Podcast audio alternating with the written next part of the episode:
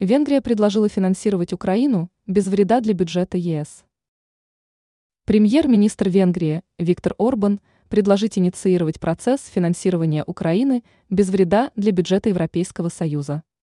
По заверениям Орбана, свою долю Будапешт готов выплатить, используя при этом собственный национальный бюджет. Чиновник пояснил, необходимость помогать Украине присутствует, но мы должны подойти к данному вопросу ответственно – о чем рассказывает РИА Новости.